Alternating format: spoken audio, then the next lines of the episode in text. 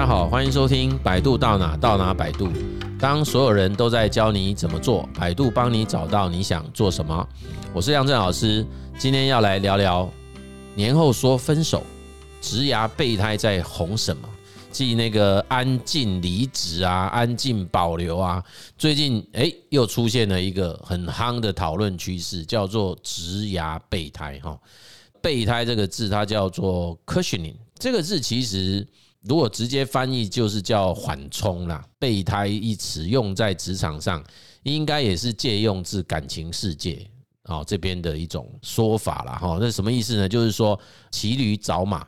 诶，我现在很可能有个对象，但是这个对象也许不是那么稳定，所以我就先预做一些安排。当一旦出现了变数，诶，我其实随时可以无缝接轨哦，比较不会受到关系改变之后的伤害啦。那当然，这个当然伤害这件事情就要看怎么定义它了，因为有些有些人还是会有伤害，但是他马上就可以立刻寻找一个备胎补上，这样哈。那当然，过去我们常有时候会开玩笑说啊，他就是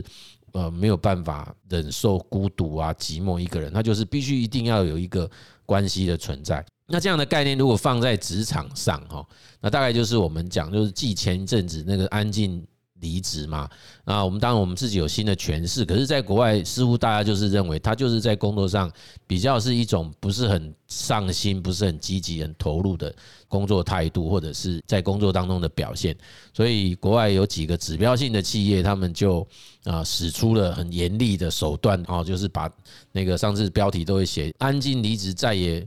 不存在了”，因为他把这样的人通通都。Fire 掉了哦之类的哈，那我我们当然觉得那个可能都是新闻呐，不见得是真实发生的事情哦。可是，在欧美国家，也许这种讯息传出来也不是空穴来风了哈。那也换句话讲，你看，在整个高通膨的这种效应影响下，其实呃一直都有另外一种声音说，诶，可能会有一波大的失业潮出现哈。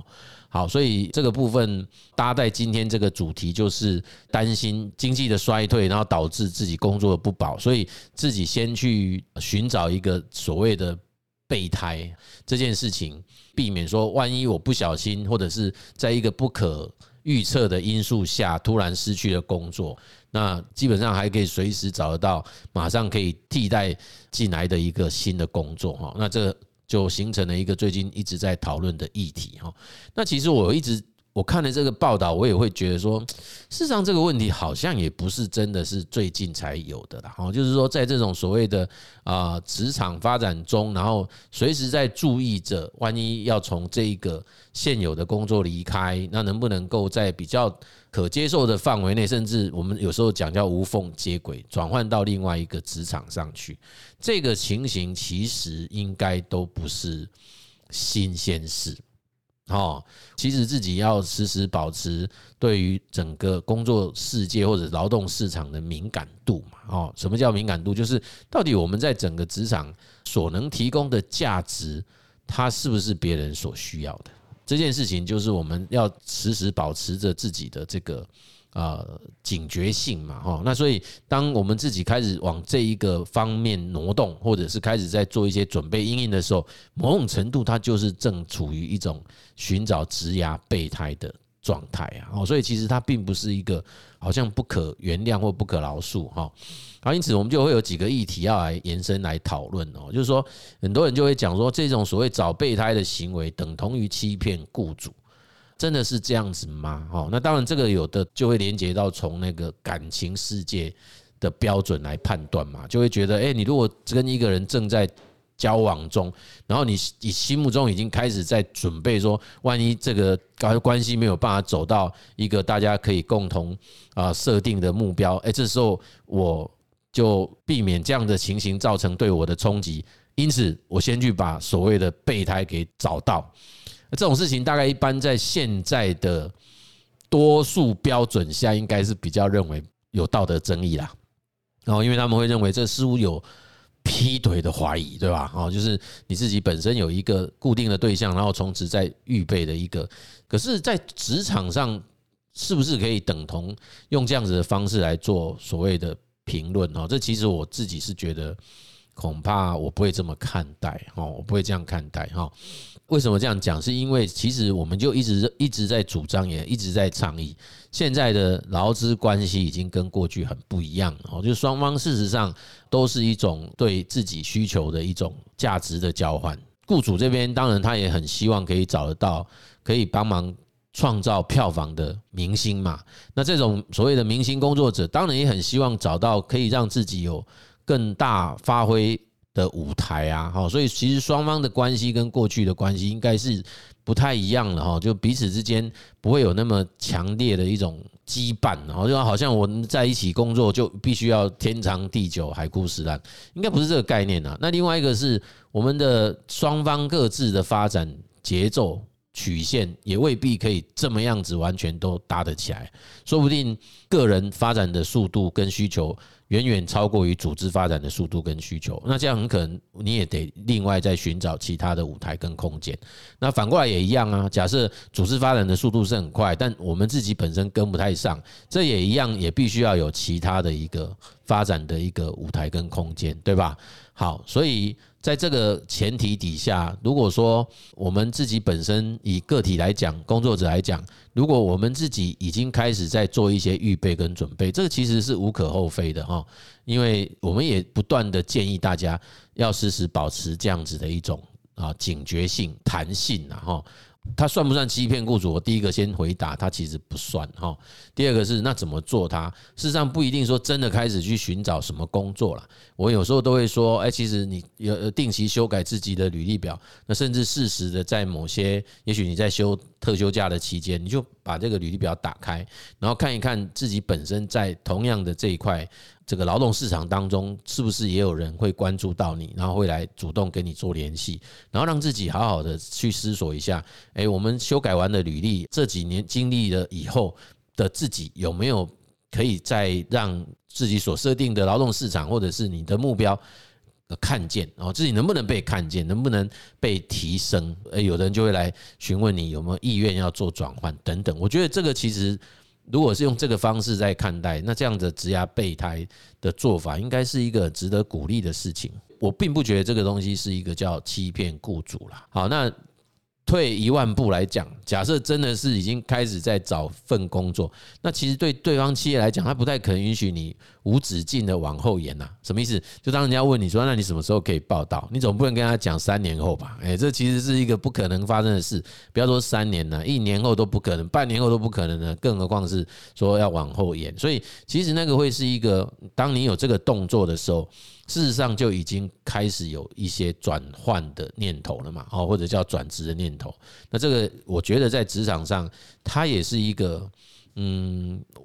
并不能说哦这样做就是不对，这样做就是不好，不会啊，因为。每个人状态不同啊，毕竟不是每一个人都有办法说，我就是直接在这份工作上，然后 clean，然后裸退啊，或者是裸离啊，就离职，什么都没带走，然后停停在这个地方，然后我是一个完完全全的待业的状态去找一个新工作。其实我们都甚至看过这样的研究或者是报道，事实上某一些企业比较反而比较喜欢的是你在职在寻找工作的人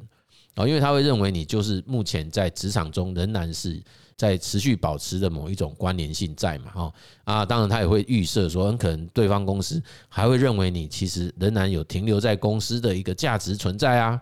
他会比较喜欢这种。那当然不会演，一定也会有一些公司不太喜欢这样，因为很可能在跟你谈报道条件的时候，有些人就会说啊，我的职级可能要三个月，我可能要两个月，要一个月，哈，诸如此类。那如果急需要有人来报道。填补那个即时性的那个人力空缺的话，那这个很可能就不是他适当的人选嘛。所以也有一些公司就会想要找到，所以你你可能谈一谈以后，你可以比较短时间之内就可以 on board 哈，就可以进来报到的人哈。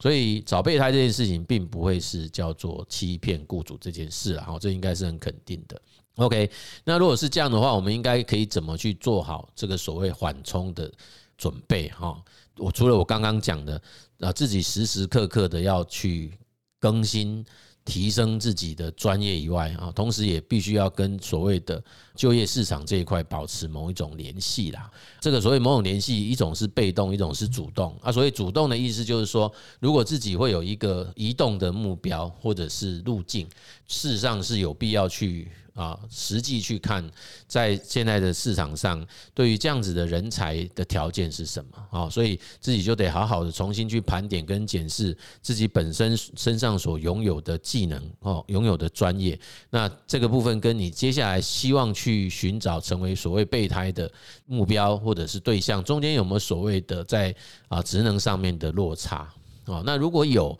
我们应该要如何去规划来弥补它，甚至于说让自己可以在最短的时间之内就可以达成啊这个啊假设他是备胎的话啊的一个要求了哦。好，那第二个当然我们还是会不断的提醒大家，就是要保持社会资本的健康，然后什么叫社会资本？其实就是人脉存折。啊，就是不管是不是有备胎或没有备胎，其实人脉存折的定期储蓄是非常重要的哈。因为有些可能存很久了，你都没有去把它领出来看一看，这意思就是很多的朋友或者是很多的重要关系人大概不常联络啊。那事实上，他也许进入了一种我们称为休眠状态哈。那休眠状态不是不好，而是偶尔适时的要去唤醒一下。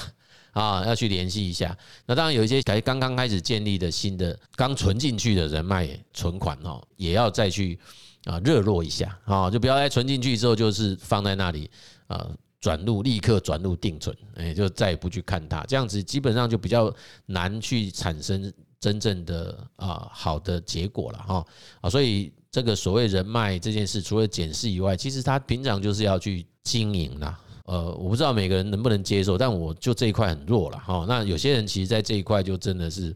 信手拈来，如鱼得水哈。可是，蛮多的人是需要刻意去做的。第一个是不知道怎么做，第二个是也不喜欢做，哎，就是蛮宅的，自己就觉得说，反正就顾好自己就好，干嘛还要去联系这么多的啊这些关系人这样哦。可是我们觉得，在职场上发展人脉这件事，或社会资本这件事情的。这个丰厚度哈，它的健康程度其实是有很重要的影响的哈，这点我倒是要很诚恳的跟大家分享。那第三个，当然我们还是会建议大家应该也要有一些计划的作为啦哈，就是稍微在脑呃脑海中模拟，或者实际上你就自己把这个未来可能的职业生涯发展的策略啊，跟你的发展蓝图啊，或者是路线，有一个习惯，就是要定期去做。规划啊，设计，甚至于要去做一些修正啊、检视这样哈。那这个其实是嗯，先模拟啊，在心中就会做一种心向上的练习啦。啊，一旦出现了一些不可预期的这种不好的、负面的一种情况的时候，也不至于会措手不及哈。所以这就是我们说的叫反脆弱状态。好啊，那其他如果说。呃，会有更大幅度的一种转变啊，那这种更大幅度的转变，它是发自内心到外部的技能啊，通通都要做一个彻头彻底的一个翻转。那当然也不可能是突然就有办法这样子转换的哈，所以这个我们也都认为他必须要开始去做一些准备，包括有的人就可能想要开始经营自己的人生下半场啊，或者是其他的一种轨道哈，那其实都可以开始试着去。拨出部分的非上班时间，然后用一些心力去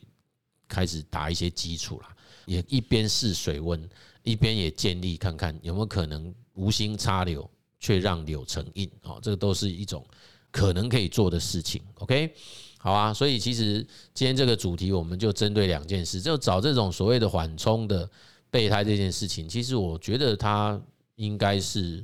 必须这么做哈，就是说，他不会是对所谓的企业雇主是一种啊欺骗的一种行为了哈。好，那真的要这么做，事实上还是有一些方法的哈，所以请大家也可以照着我们刚才的建议哈，从你自己本身职能上面的盘点跟提升，从啊这个所谓社会资本或者人脉这部分的检视啊，一样跟它健康程度的提升哈，及我们应该也要开始。或者是定期养成这种定期去做这种计划的再设计，或者是这个计划的一种回顾啊，或者是去展望啊，哈，这些其实都是必要的哈。啊，最后一点就是，如果我们真的有比较大幅度的一种转变的可能哦，就是你那个备胎是不同品牌的哈，而且是很不一样的，这个我们也是想要延伸去谈，它的层次更高，很可能你会开始从所谓职涯转换成为人生的这种生涯的这种转变，这个都是。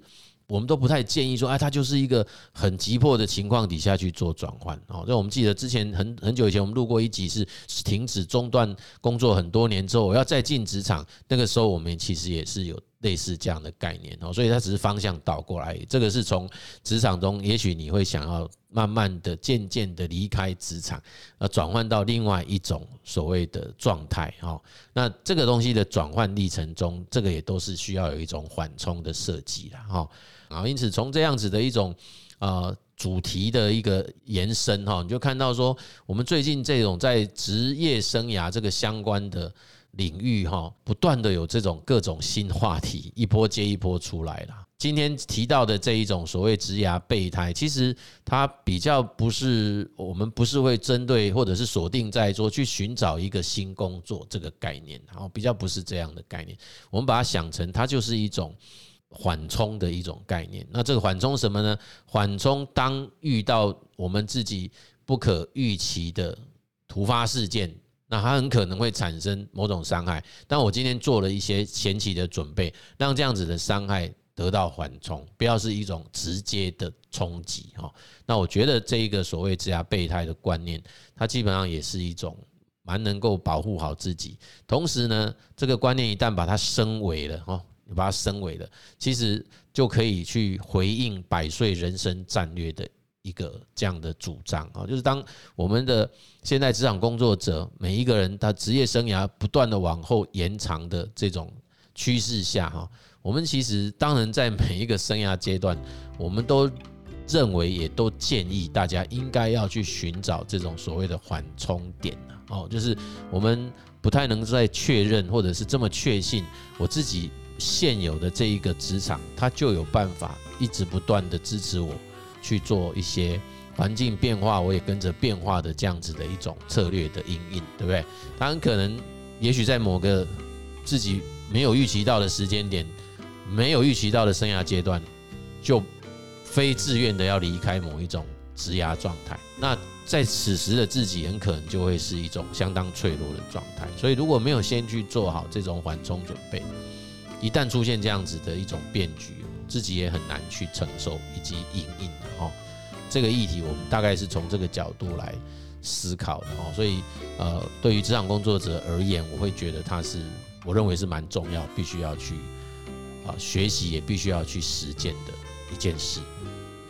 OK，我们这一集的题目当然还有一些延伸的议题啦，哈，就是延伸议题就是说，不晓得大家有没有兴趣，就去去探讨你的。感情面啊，可不可以？因为刚刚我们讨讨论到一半，我们没有往后延伸嘛，哈。那蛮多人应该会有兴趣的，然后当然你说，呃，那个是不是我们真的要讨讨论？如果你真的在我们的五星留言下留下这个，说不定我们就也来筹备一集跟大家谈一下，哦，这种议题这样子，哈。好，来，我们这一集的节目呢，就跟大家讨论到这里，哈。如果各位喜欢我们的节目，欢迎你订阅。也分享给你觉得有需要听的朋友，谢谢大家的收听。百度到哪到哪百度，我们下集见。